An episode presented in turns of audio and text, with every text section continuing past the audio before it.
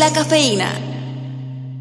Bienvenidos otra vez a este segundo episodio de los cuentos de la cafeína. Mi nombre es Javier Luques y bueno, espero que les haya gustado el primer episodio. Eh, estuvo un poco largo, bueno, fueron 40, 40 minutos más o menos. A mí particularmente me gustan los podcasts súper largos, mientras más largo mejor para mí. Eh, pero creo que ese tiempo es un tiempo chévere, es un tiempo bueno para, para empezar un podcast. Así que hoy quiero hablar de un tema que algunas personas se, se lo deben preguntar y deben decir, o sea, estás en un país que tiene muchísimo poder adquisitivo, tiene muchísimas este, cosas en tecnología, e en estructuras me imagino que las cafeterías deben ser una locura ya. Y, bueno, hoy vamos a hablar de eso. Particularmente aquí las cafeterías o los cafés de especialidad, diría yo que son un mercado bastante grande, son un mercado que, que cada vez está creciendo mucho más. Bueno, podrían creer que durante la pandemia había proyectos de muchas cafeterías que iban a abrir y después de que pasó la pandemia por que si no sé, bueno, qué pasó porque todavía no pasó la pandemia, cuando ya las personas eh, no estaban en cuarentena y podían salir más, empezaron a abrir muchas cafeterías y, y fue un incremento súper grande. Aquí particularmente donde yo estoy, que es como un diríamos yo que es un pueblo o es un emirato que está, es una ciudad pequeña, este, empezaron a abrir muchas más cafeterías, o sea, hubo mucha más demanda y son cafeterías de especialidad. Abrieron también, hicieron muchas franquicias de cafeterías que son aquí muy grandes, o bueno, cafés de especialidad que son muy grandes, que decidieron franquiciar y hacer eh, un café en otro emirato.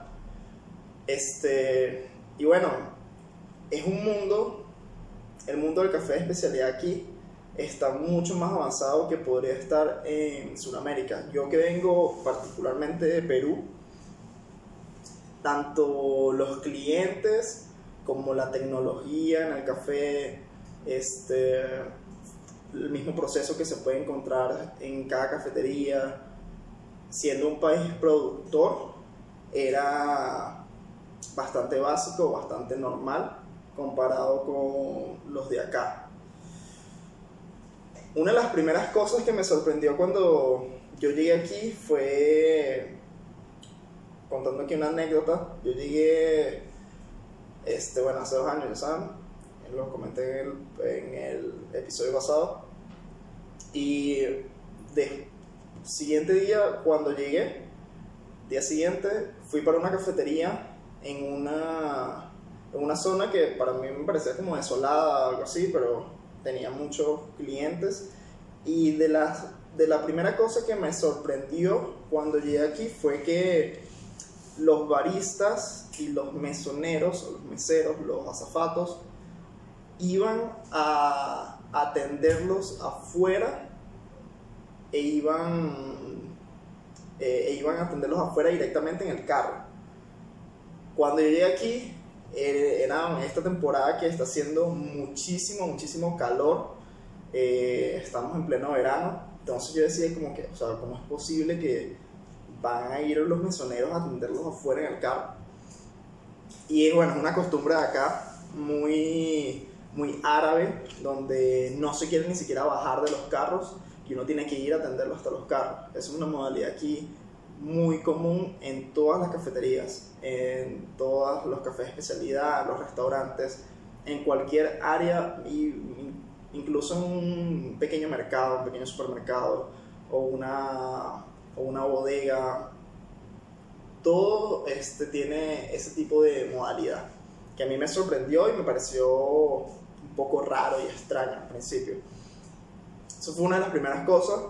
Y la siguiente, en esa primera cafetería que, que fui, la primera café de especialidad que fue aquí, eh, ahorita no recuerdo el nombre, pero fuimos a buscar el, la persona que iba a ser mi compañero en ese momento. de trabajo. Este, lo fuimos a buscar para allá y lo primero que vi fue la variedad de orígenes que tenía. En esa cafetería tenían dos orígenes, era uno de Brasil y uno de Etiopía. Eh, yo había probado café de Etiopía y había, había, probado café brasilero en Perú. Así que bueno, pedí un B60, la máquina que tenía, una máquina que no había visto nunca en Perú, una Sanremo, creo que Racer.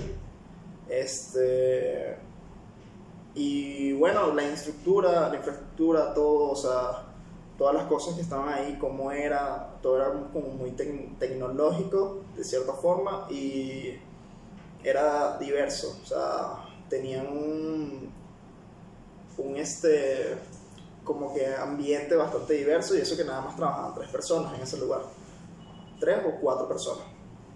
Así que bueno, dije, o, todas las cafeterías deben ser así, o o, bueno, me imagino que, que deben ser mejores o no sé.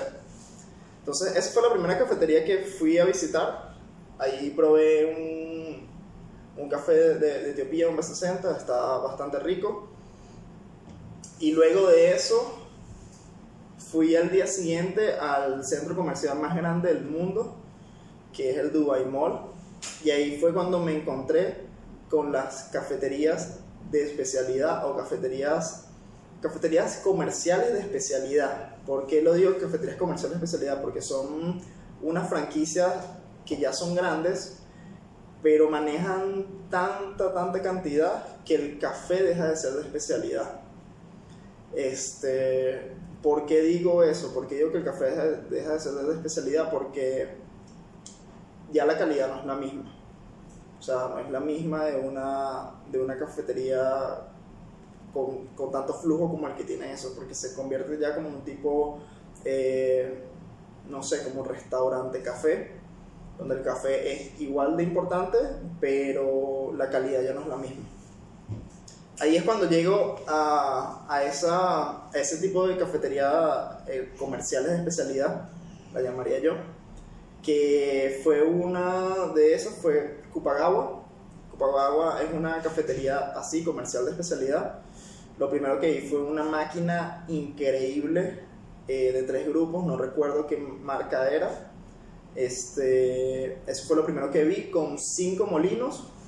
Y también tenía una máquina aparte con este, una máquina Marzocco eh, single group, creo que era una Marzocco este, mini, no, mini no. Es una Marzocco, no recuerdo ahorita cuál era, pero me sorprendió que tuvieran, aparte de esa máquina de tres grupos, con cinco molinos, tuvieran otra más, con un molino eh, K43, un Marconi K43, solamente para los expresos de single origen. Este, de, exactamente, de un, de un monovarietal, exactamente. Y manejaban unos nueve orígenes. Tenía café de El Salvador, de Colombia, de Kenia, de Etiopía, de Uganda, de Ruanda. Este, tenía muchísima variedad de café, muchísima. Y eso, cuando yo llego ahí, en una cafetería también súper grande, diría yo con unas 15, 20 mesas, llego yo digo, o sea, qué, qué locura, qué locura, es un lugar muy grande, es un lugar eh, con mucho manejo de café, se ve, porque habían tres baristas en la máquina, más un barista aparte, que era el que se encargaba de hacer los expresos de single origen. Este, y recuerdo que para mí eso me sorprendió. Luego de eso, eh, fui a la segunda cafetería en ese mismo centro comercial, que es Arábica, que es una cafetería muy famosa a nivel mundial que tienen es, bueno, una franquicia tan grande que la tienen todo el mundo, en muchas partes del mundo, diría que más asiático, como Tailandia, eh, China, Corea, aquí. Este, y bueno, cuando voy a, voy a esa cafetería, yo fui más que todo por lo del tema de, de la de lo que uno ve, o sea, uno ve estando en, en Sudamérica algo así, como que arábica todo el tiempo y ve los lateral que ellos hacen y todo eso. Y lo primero que hice fue, cuando lo vi, fui para allá y ellos manejan muchísimos orígenes muchísimos cafés de diferentes partes del mundo, como Colombia, como Brasil, eh, Costa Rica, Panamá. Tienen muchísimos tipos de café. Y la decoración es increíble, la decoración es súper cool. Eh, pero su calidad no es muy buena. Creo que por el mismo tema que les digo de cuando ya se vuelve una cafetería tan grande, a veces tiende a perder su calidad. O sea, es muy difícil que se conserve la calidad. Tienes que tener unos baristas muy preparados y que estén, que realmente les guste lo que, lo que haga para que de verdad pueda mantener su calidad y el servicio tampoco baje. Entonces, cuando yo veo eso, veo, eh, bueno, particularmente esa cafetería tenía dos marzocos, dos marzocos de tres grupos, si no me equivoco, eh, blancas, increíbles. Todo lo que estaba ahí era increíble, o sea, todas las lámparas eran Chemex. O sea, ahí lo que quiero, lo que quiero decir con esto es la cantidad de dinero que le invierten acá a una cafetería de especialidad, a una cafetería comercial. Eh, es una cantidad absurda. Entonces, ahí es cuando me doy cuenta, ok, este, aquí las cafeterías son así, o son bastante lujosas, o son, es, son como, bueno, va a encontrar mucha variedad de café, muchos orígenes, porque no es un país productor, no es un país que vas a consumir este, tu producto, tu, producto interno bruto, no, vas a consumir de otros lugares. Y es lo bueno de tener tanta mm, variedad de, de cafés, tanto como marcas, tanto como, este, tipos de café o, bueno, o variedades en este caso. Así que después de eso fui al día siguiente a otra cafetería que también me, me sorprendió muchísimo porque no era cafetería sino también eh, tostaduría. Eh, una cafetería de dos pisos con una tostadora de 15 kilos, eh, una Probat o creo que era la, la, otra marca, no recuerdo ahorita el nombre. Este, pero bueno, me, me sorprende, veo esa cafetería con todas las cosas que también vendía, vendía instrumentos, bueno, venden, venden instrumentos o herramientas de barista como comandantes, tenía todo ese tipo de cosas, de 60, muchísima cantidad, y tenía una máquina eh, Marzocco con cinco molinos y dos molinos para filtrado. Todos los orígenes que tenían, que manejaban, eh, o bueno, que manejan porque actualmente ellos siguen trabajando. Es una cafetería que se llama The Coffee Espresso Lab. Es una de las primeras cafeterías que, eh, que fui aquí. O sea, sería la cuarta exactamente. Y la que hasta ahora me sigue gustando. Nosotros trabajamos en ocasiones con su café su café es increíble, tiene café muy bueno y el proceso que ellos le dan para tostar el café, los procesos que ellos traen, todas las cosas son increíbles y el, lugar es súper increíble. Siento, estoy tomando café. y bueno, esa cafetería quedaba en toda la playa, cerca de un, de un crucero, en un lugar increíble donde estaba ubicada esa cafetería y tenía muchísima afluencia de gente, o sea, muchas personas iban para allá. Eh, era, bueno, es muy cool. Abrieron otra hace poco, en, otro, en Abu Dhabi, que es otro emirato. Y bueno, de ahí me vine para, para eh, Ras Al Khaimah, que es donde estoy viviendo ahorita, ahorita, que es una hora y media de Dubai y mis tres primeros meses acá, lo que fue, eh, yo no estuve trabajando, sino que estábamos esperando que abriera la cafetería, eh, fue simplemente probar cafés, probar eh, las máquinas donde estoy trabajando actualmente y e ir a Dubái a conocer cafés y conocer los cafés de acá. O sea, eso fue mi trabajo durante tres meses estuve yendo a probar cafés diferentes acá, cafeterías, eh, ver qué era lo que tenían, qué era lo que no tenían, qué era lo que ofrecían. Y me doy cuenta que aquí la mayoría de los cafés necesitas tener dulces necesitas tener comida. Porque el árabe, eh, el problema que tiene el árabe, el árabe para mí es que quiere encontrar todo en un solo lugar. Este, entonces, al principio yo pensaba que solamente con café tú te podías mantener, porque lo que había visto en Dubai era que había muchas cafeterías también que solamente vendían café. Por ejemplo, Arábica. Arábica solamente te vende café y te vende como croissants y cosas así, pero no te vende más nada que no sea café. Eh, pero cuando llego acá me doy cuenta que es diferente. Es diferente aquí. Las personas quieren como que todo en un solo lugar. Y muchas muchas cafeterías no tienen eso. Muchas cafeterías solamente ofrecen lo que es dulces eh, algunos tipos de desayunos súper sencillos, como tostada, el açaí, que aquí es muy famoso, y, y te ofrecen el café, que es lo que es lo que ellos se enfocan. Pero llego acá y cuando empiezo a hacer mi ruta cafetera en el lugar donde estoy, lo que veo es que tienen las máquinas. Veo las máquinas y me doy cuenta que la mayoría utilizan Victoria Arduino yo en Perú y en Venezuela había visto una cafetería que tuviera Victoria Arduino.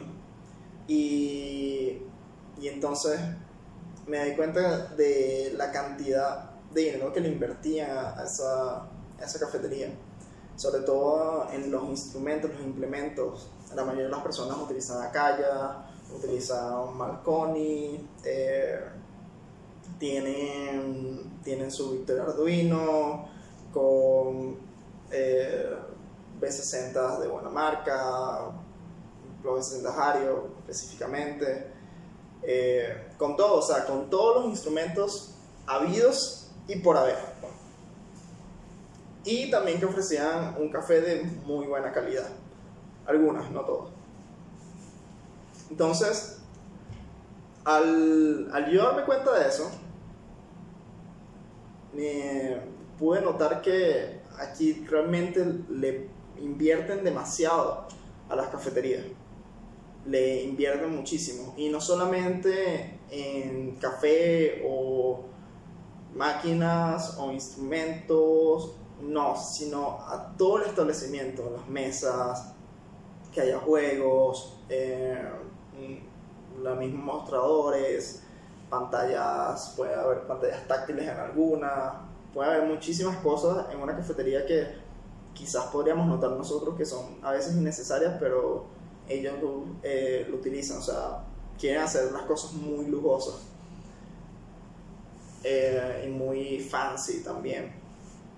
Aquí muchas cafeterías lo, lo importante o uno de los atributos que tiene para que las personas vayan es que sea muy linda, muy cute que tenga como muchas flores, que tenga muchas cosas, incluso para los hombres es atractivo para ellos para tomar una buena foto, para eh, mostrar como que donde están ellos es un lugar muy bonito. Bueno, una de las cosas que me, me pareció muy loca cuando llegué o cuando ya empezamos a abrir es que aquí tanto mujeres como hombres se piden un postre o se piden un café con un artelate bonito o un postre que se vea bonito, simplemente para tomar una foto y ni siquiera se lo toman, ni siquiera lo, lo prueban o prueban dos sorbos y ya. Simplemente es por una foto, simplemente para decir que están tomando algo y dejan el café ahí. Y no es que están pagando poco dinero, están pagando, podría decir que una cifra uh, considerada comparándolo con Sudamérica, comparándolo con otros países. Y no lo consumen, sino simplemente es para una foto, para mostrar algo, para decir que ellos están tomando algo algo súper fancy o súper bonito o que se están comiendo el mejor postre y simplemente es para subirlo a las redes sociales. Eso es todo. Y, y bueno, esa es una de las cosas que tienen algunos clientes acá y es lo que sufren, o no lo que sufren, sino lo que se pueden, se pueden encontrar en muchísimas cafeterías, en muchísimos cafés de especialidad. Al igual que está el cliente eh, que tiene mucho poder adquisitivo y que le gusta el café y tienes las mejores cosas, tiene el mejor molino, tiene la mejor máquina en su casa.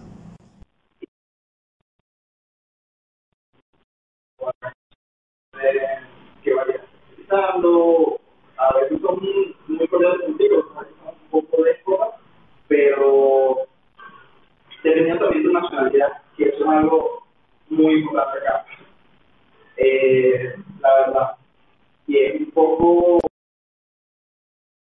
porque yo que soy latino, a los latinos aquí los tienen muy en alto. Cuando digo muy en alto es que al ser latinos, que no haya tanto, tantos acá, es como muy exótico de cierta forma que un latino esté aquí y quieren sacarte conversaciones, quieren hablar contigo, les parece algo raro, les parece algo extraño que estés por aquí tan lejos, cómo llegaste acá, te preguntan y de cierta forma eres especial. Así que tener también un barista latino o un, una persona que atiende, un, mesonero latino en este lugar, en este país, Emiratos Árabes, es un plus para ti. Primero les pagan más, realmente les pagan más a los latinos que a veces a, a los asiáticos que llegan acá de Filipinas, de Tailandia, de, de Nepal, eh, los mismos hindúes, aquí hay muchísimos hindúes, y bueno, y africanos también. Podría decir que al latino le pagan mucho más, de, o le pagan una, una cantidad considerada a lo que le podrían pagar un asiático o un, un este, africano que está como más cerca, están, bueno, están más cerca eh, relativamente, que se encuentran en el mismo continente o continentes cercanos. Pero eso también es como un plus para ti y, un plus como barista. A mí me pasa que hasta ahorita me siguen preguntando que de dónde soy y por mi acento. Mi acento no es como el de los filipinos o no es como el de los el, el de los africanos. Entonces se dan cuenta que no soy de ninguno de esos dos lugares y me preguntan ¿de dónde eres? Y yo bueno soy de Venezuela. Mucha gente no sabe dónde está Venezuela. Eh, preguntan, o bueno, mucha gente ni siquiera sabe dónde está Colombia o Brasil. Preguntan, piensan que están en África a veces. O sea, como que les hace falta un poco de cultura o geografía, saber un poquito más de geografía. Pero bueno, eso ya es otra cosa. Eh, pero eso sí es muy importante en las cafeterías. ¿Qué nacionalidad tengas? porque aquí, bueno, en las cafeterías o en algunos cafés piensan que la mejor nacionalidad que da mejor atención son los filipinos. Y puedo decir que no, que no es así, que los filipinos no dan la mejor atención y los africanos tampoco dan la mejor atención ni nada de eso. No es cuestión de ser racista o de simplemente decir que los filipinos no hacen las cosas bien, no hacen su trabajo bien pero sí es algo notable aquí. Eh, a los africanos y a los filipinos los contratan mucho acá en las cafeterías o en los cafés porque son mano de obra barata, realmente. Eh, a ellos le pueden decir que les van a pagar un poco menos y todo eso, y ellos lo pueden aceptar porque vienen de países que son muy, muy pobres y ellos aceptan lo primero que, que puedan. O algunas de, de esas compañías o bueno, algunas compañías ya trabajan directamente con algún tipo de compañía que se encuentra en esos países nativos, el cual los traen, les pagan todas las cosas, todos los papeles y todo eso, pero no le ofrecen un salario alto, sino que le ofrecen un salario bajo. Eh, entonces es muy común encontrar a filipinos, encontrar a africanos, que también se puede decir que su atención y todo eso, o cómo trabajen, o el mismo interés que tengan por aprender sobre el café y todo eso, no sea tan, tan notable o, o no sea de la mejor manera, porque también están recibiendo muy poco dinero y no se deben sentir a gusto, o no se deben sentir cómodos, o se deben sentir mal por el mismo el mismo trato que pueden recibir aquí algunos, algunos filipinos, algunos hindúes, algunos pakistaníes, algunos asiáticos en general, por simplemente el hecho de ser, de ser asiático. Eh, pero sí es muy importante eso para una cafetería porque a muchas personas eh, les gusta a veces que los, no quiero ser atendido por un filipino o, me gusta o bueno el que tengas un latino o una persona de un país extraño, muy lejano, eh, que esté aquí trabajando como barista o algo así, de cierta forma va a ser atractivo para los clientes simplemente por el hecho de, de conocer a una persona o hablar con ellos y, y, que le preguntes, o sea, ¿de dónde eres tú? ¿Tú eres, tú eres de Rusia o eres, o eres de dónde? ¿O eres americano? Simplemente por ese hecho ya va a ser un atractivo para la cafetería hablando un poco más sobre el café, el café en sí.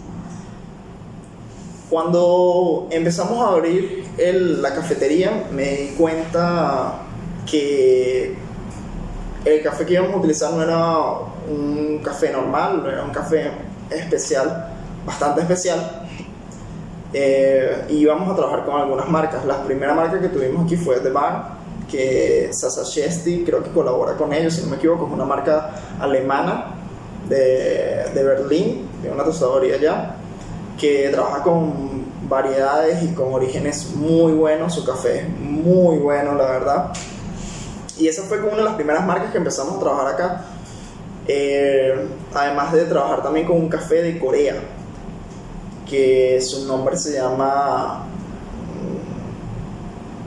Alegría es una tostadoría eh, en Corea. Nosotros empezamos a trabajar con esa tostadoría que fue de Bar y, y Alegría.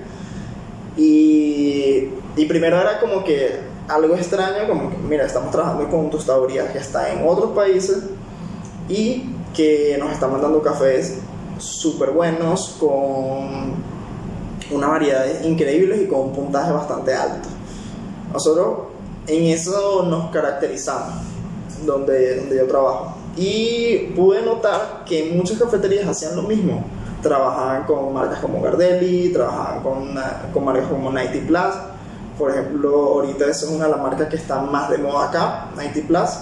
Y, y claro, o sea, evidentemente tiene que estarlo y tiene que, que las personas quieran todos trabajar con ella porque para mí en este momento es una de las mejores marcas de el mundo y es uno de los mejores cafés del mundo. Hasta yo también estoy trabajando con IT Plus en este momento. Eh, pero sí, o sea, trabajan con muchas marcas de afuera, con, con café de muy alto puntaje, eh, con café, con marcas como Cupin Groom, que tienen cafés de muy alto puntaje, cafés muy especiales y que son muy costosos hay tostadorías buenas acá, hay tostadorías que, que trabajan con muy buen café. Y yo me preguntaba por qué las personas traen café de afuera. Y, y, era porque la mayoría de las tostadorías aquí eran muy inconsistentes con su, con su café. Y lo siguen siendo, siguen siendo así. Eh, pero siento que han ido mejorando poco a poco. Han ido mejorando y el café de especialidad las, las tostadorías de especialidad cada vez han, han, ido creciendo y, y, tienen cafés increíbles, increíbles. Bueno, de acá atrás, el pequeño mural que tengo aquí, creo que hay más tostadorías de afuera que locales. Hay tostadorías ahí de, de Noruega, de Arabia Saudita, de, de África, de, de África, pero creo que es de, de Sudáfrica. Ahí, ah, bueno, está por supuesto de Alemania, de... ¿Cuál otro sí tengo? Ah, de Corea, trabajamos con café de Corea, ah, café de, de Japón, creo que tengo ahí unas de Japón, que me trajeron un café de allá no trabajamos con eso, sino que también lo bueno de donde estoy es que me llevan muchos samples o mis jefes son personas que les encanta el café y uno de ellos es piloto, así que cada vez que viaja traía café de algún lugar, café de especialidad o café especial. Eh, y bueno, lo catábamos. Lo catábamos y eso fue lo que estuve haciendo durante la cuarentena. Catar muchísimo café que me traían muestras de muchas partes del mundo y que estábamos pensando utilizarlo luego en la cafetería. Así que lo bueno de, los cafés especialidad y de las cafeterías de aquí es que la diversidad, la diversidad de las personas que trabajan allí, la, la diversidad del café, la diversidad de máquinas, la diversidad de instrumentos, de cómo preparan las cosas, de, de cómo, cómo lucen las cosas también, porque es muy importante hacer las cosas aquí, en este país, que se vea que sean lo más atractivo posible para el cliente, para que simplemente, aunque sea lo compre porque es tan atractivo, no importa si el sabor no es muy bueno, pero si es atractivo y luce bien y es bonito, sobre todo las mujeres lo van, a, lo van a comprar. Ahorita que recordé algo sobre las mujeres, es que, por ejemplo, aquí, como está todo el tema de de la religión, que son musulmanes y todo eso, el hablar con la mujer aquí es un, para el hombre hay que ser muy, muy respetuoso porque te puedes meter en problemas fácil. A veces, bueno, aquí hay muchos lugares, muchas cafeterías, mm, muchos restaurantes, discotecas, todo, que son exclusivamente para mujeres. Hay taxis solamente para mujeres por ese mismo tema. Porque tanto ellas como sus esposos, como su familia y no quieren que estén rodeados de hombres. Y la mayoría de veces que tú ves a una mujer local eh, acompañada con un hombre porque están casados o puede porque están en una cita porque se van a casar. Pero es la única forma que las veas así, los veas así juntos. Casi siempre los grupos son o grupos de hombres o grupos de mujeres y la mayoría de los clientes aquí son locales, sí, son árabes. Aunque son el 10% de la población, es la mayoría de los clientes. Porque, porque bueno, porque, eh, porque son ellos nada más los únicos clientes o la mayoría. Por los precios, los precios son altos. En las cafeterías, eh, un espresso puede valerte 6 dólares un expreso normal. Un expreso de, de, un café de, de, Etiopía o un café de Brasil te puede costar ese precio. Unos 6 dólares, de 3 a 6 dólares diría yo. Pero hay lugares donde puedes encontrar un café que te cueste fácilmente 60 dólares a 70 dólares. Fácilmente. A mí me gusta más el café cuando está frío, realmente. Siempre me gusta el café, sobre todo cuando es un filtrado, lo prefiero frío. Este. Pero sí, los precios son muy, muy locos. O bueno, también es por el mismo café que están vendiendo. Eso lo puedo entender. Un kilo de café aquí te puede costar básicamente 30 eh, dólares. Cuesta un kilo de café pero si es un café muy especial, de un alto, de un alto puntaje, te puede valer hasta 100 dólares, 120 dólares el kilo. Entonces, vender ese café, claro que le vas a tener que subir un precio, le, necesitas un margen de ganancia. Entonces, es lógico que se venda tan caro. Pero es como que extraño, o sea, por eso la mayoría de los clientes van a ser locales, porque una persona que te gane un sueldo normal acá, que son unos mil dólares, un poco menos, tú vas a decir, o sea, yo no voy a gastar 60 dólares en un café. O sea, prefiere irse y tomarse un café en otro lugar. Y resulta siendo que tu, tu mayor porcentaje de clientes van a ser locales siempre. Entonces tienes que adaptarte a ellos, tienes que adaptarte a sus costumbres y ser muy respetuoso con ellos. sobre todo con las mujeres cuando tú eres hombre. Aquí comúnmente la mujer atiende a las mujeres y los hombres atienden al hombre. Comúnmente, pero si no hay más personas, por ejemplo, en mi trabajo somos dos ahorita y si vienen mujeres yo las atiendo normal, si vienen hombres y está mi compañera sola yo los atiende normal, no hay ningún tipo de problema. Y después dependiendo cómo sea la, la, misma cultura o la misma educación que pueda tener la persona, tú te das cuenta que tanta confianza se pueden tener o que tanta confianza le puedes dar. Pero hay que estar muy pendiente, hay que ser muy respetuoso, hay que estar muy, muy activo o muy precavido porque te podrías ganar un problema fácilmente por la misma cultura y como son los árabes acá. Eh, así que las cafeterías aquí lo más atractivo son eso, son las cosas caras y los lujos. Así que incluso una cafetería que no vende, que vende muy poco café, que no es especializado en café, que simplemente es una, o puede ser un restaurante, un mismo restaurante que lo que vende es solamente comida, más que todo, tiene una máquina súper cara. Tiene una Victoria Arduino que pueden sacar que si 10 cafés a la semana allí. No sacan mucho. Eh, y te tienen tres o cuatro orígenes con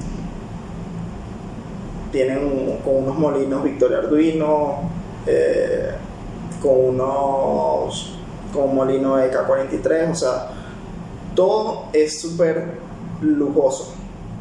Es súper lujoso y eso es lo más importante. Mientras más, eh, más fancy o más llamativo se ve el local o el lugar donde, donde está ubicada la cafetería, va a ser más atractivo para el cliente así no ofrezcas el mejor café del mundo. Y eso es lo que nosotros en la cafetería donde yo trabajo hemos tratado de, quitar o hemos tratado de cambiar eso porque nosotros tenemos una cafetería que es, bonita, es todo como que en forma, bueno, tiene todas las cosas como de, de madera y todo eso, pero no es algo tan llamativo o súper lujoso como puedo verlo en otras cafeterías. Algo normal, igualmente tenemos una unas máquinas muy buenas, tenemos, nosotros trabajamos con, eh, de la corte, tenemos dos, dos, máquinas de la corte La Mina, que son muy buenas, tenemos también tres orígenes, bueno, tres orígenes casi siempre, eh, los que están en Tolva, porque tenemos tres molinos grandes, tres eh, mitos, eh, más un molino aparte para filtrados y otros orígenes que se cambian, nosotros particularmente los cambiamos cada mes, cada mes tenemos cafés diferentes, que no todo el tiempo eso pasa aquí en las cafeterías porque el cliente común o la mayoría te va a pedir un café o de Etiopía o un café de Brasil, porque es lo que están acostumbrados. Pero ya nosotros trabajamos con cafés de mucha más especialidad nosotros trabajamos con café que siempre esté con, por el, o en el borde o por encima de los 90 puntos. Eso es lo que nosotros nos hemos enfocado porque lo más importante para nosotros, o sí, para, para nosotros es la calidad. Que tenga la mejor calidad posible. Y bueno, la tostadoría con que nosotros trabajamos es una tostadoría de Noruega que se llama Cofía Circular, que es una tostadoría muy buena, la persona con que, que es dueña de la, la, tostadoría hace un proyecto increíble y eh, trabaja con muchísimos orígenes, trabaja directamente con las, con las fincas, va hacia los países, va, va hasta allá, hace procesos con ellos, ha hecho procesos con eh, fincas en Panamá, procesos nuevos, trabaja incluso con 90 Plus, que como le comenté es una de las mejores cafeterías, una de las mejores tostadorías para mí y fincas actualmente del mundo y nos ha ido muy bien trabajando con ellos. O sea, realmente la persona ha sido muy buena con nosotros y nos ha ido muy bien trabajando con él. El café es increíble, la verdad. Y bueno, si lo pueden ver aquí, creo que, ajá, bueno, esta parte de acá, todos esos son los cafés que hemos tenido, son y creo que hay más también, solamente que no tengo mi... eh, no los tengo todos acá.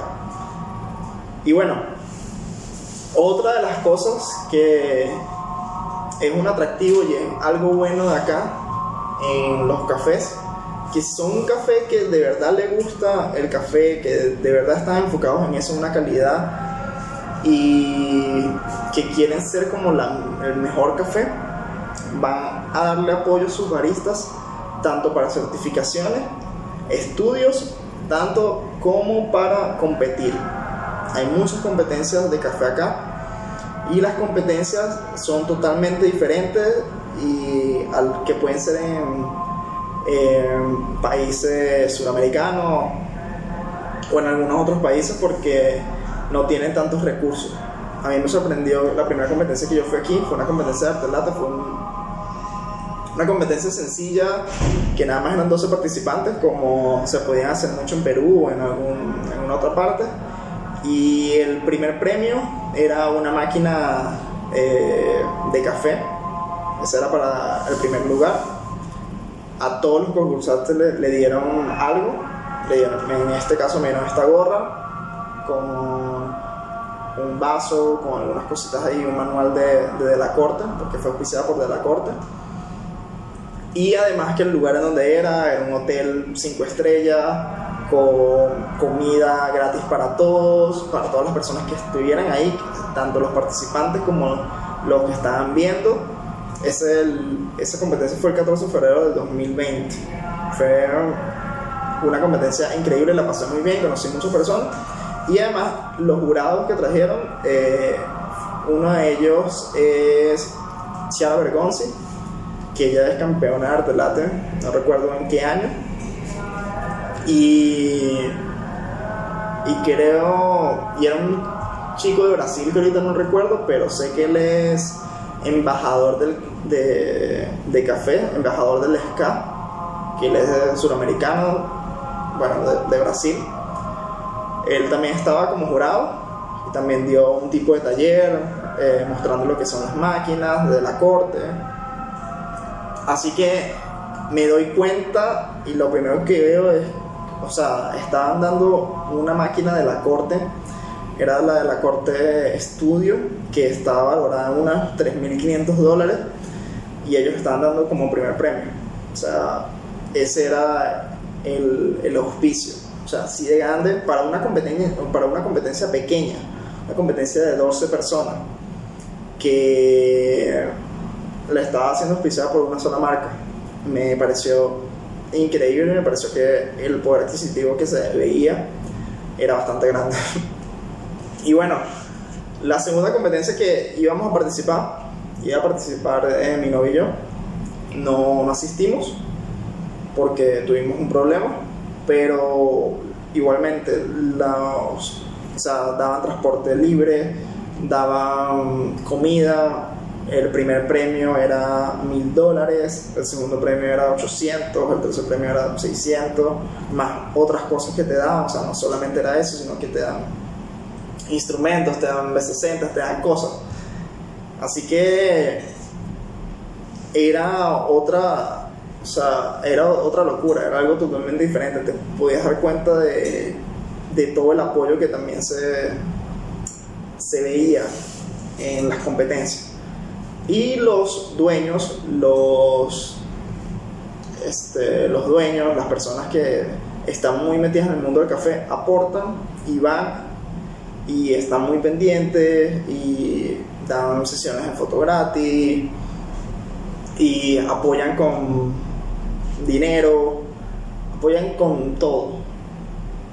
Y es algo que no se encuentra en Sudamérica, lamentablemente, porque todavía no creen mucho, diría yo, en el café de especialidad. Así que es una lástima que eso no pase tanto en Sudamérica como pasa aquí y es muy común que pase. Venían muchas competencias después de esas dos que les mencioné.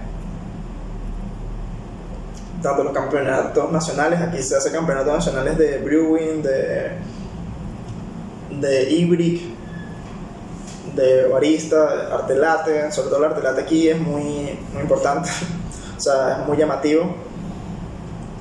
Y hacen los throwdown, hacen bastante. Ahorita actualmente creo que no están haciendo tanto por lo mismo tema del COVID, pero sí cuando llegué estaban haciendo como que muy, muy constantemente. Y lo bueno es que en muchas cafeterías, en muchos cafés hay bastante apoyo de los dueños. Porque al fin y al cabo eso lo va eso va a incentivar también a los clientes a que vayan. Porque van a ir a donde está el ganador de esta competencia. O van a ir a que lo atienda el ganador de la competencia nacional de baristas o de brewing. Y eso también es algo bueno para el café y por eso tienen apoyo de los dueños apoyo total en en todo lo que necesites, en el café, en el, transporte, la comida, todo eso. Así que bueno, lo que más me gustaría o lo que sería es que en algún momento pase eso también en, en Sudamérica o en América.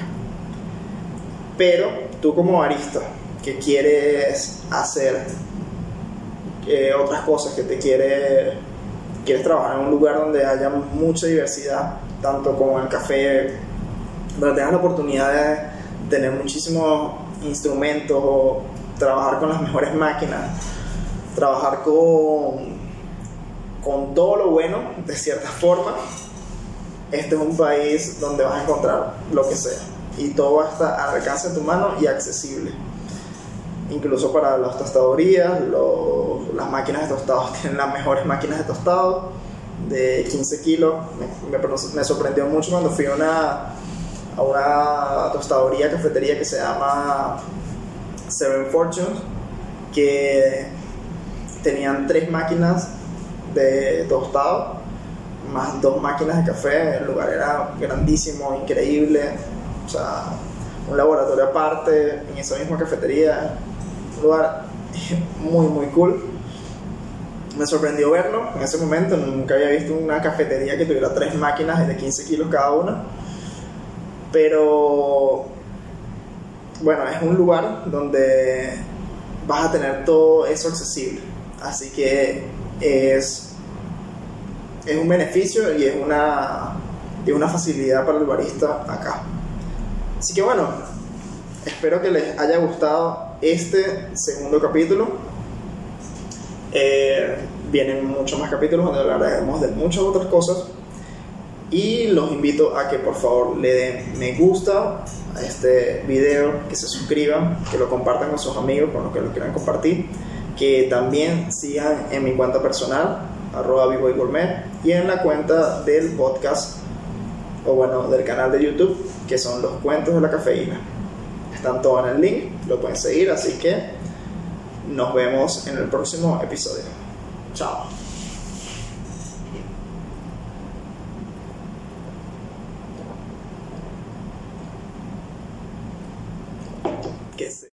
Los cuentos de la cafeína.